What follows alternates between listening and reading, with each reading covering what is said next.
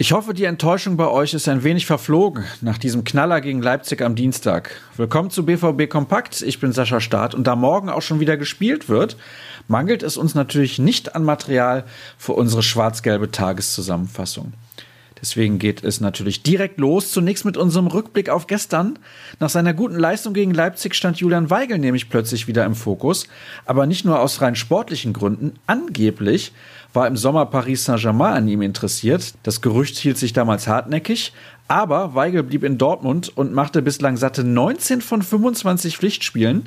Nun brodelt es aber in der Gerüchteküche und Hertha BSC soll an ihm interessiert sein. Das ist nur schwer vorstellbar, aber auch Benfica hat wohl seine Fühler nach Weigel ausgestreckt. De Krampe hat sich der Sache mal angenommen und ordnet in seinem Artikel ein, wie wahrscheinlich ein Wechsel des Mittelfeldspielers im Winter überhaupt ist. Ein Rekord wurde am Dienstag in Dortmund übrigens gebrochen, und zwar von Jaden Sancho. Er ist der jüngste Bundesligaspieler aller Zeiten, der 22 Tore erzielt hat. Die Bestmarke hielt bislang Horst Köppel, der Trainer der Dortmunder Pokalsiegermannschaft von 1989. Er nahm es mit ziemlich viel Humor. Das ist zwar schade, dass ein anderer jetzt den Rekord hält, aber so erlebe ich das wenigstens noch, noch 50 Jahre länger und das wäre mir nicht geglückt, meinte Köppel mit einem Augenzwinkern. Sascha Klaverkamp hat weitere Aussagen von ihm für euch aufgeschrieben. Der Kollege ist übrigens auch in unserem wöchentlichen Podcast mein Gast. Die aktuelle Folge ist seit gestern Nachmittag online. Wie gehabt, gut eine halbe Stunde lang. Damit wechseln wir den Tag und kommen zur Vorschau auf heute. Da dürfen wir mal wieder zum Geburtstag gratulieren, aber nicht irgendeinem Spieler, sondern dem Verein. Borussia Dortmund wird nämlich stattliche 110 Jahre alt. Herzlichen Glückwunsch kann man da nur sagen. Und wer die Geschichte des BVB nicht so genau kennt, dem legen wir den Artikel von Gerd Kolber ans Herz. Der kennt sich nämlich in der Vereinshistorie aus wie kein zweiter und hat einige sehr nette Anekdoten zusammengefasst.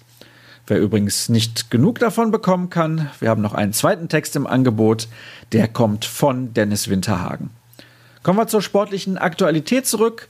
Da morgen schon wieder das nächste Spiel ansteht, gibt es heute die nächste Pressekonferenz. Die geht ungefähr um 12.45 Uhr los. Dazu findet das Abschlusstraining statt und danach macht sich die Mannschaft auch schon auf den Weg in Richtung Kraichgau zum Auswärtsspiel gegen die TSG Hoffenheim. Ein Hinweis noch für alle, die gerne mal wieder ins Stadion wollen. Um 8.30 Uhr solltet ihr zum Hörer greifen. Dann startet der Vorverkauf für das Heimspiel gegen den ersten FC Köln am 24. Januar. Schön freitags unter Flutlicht.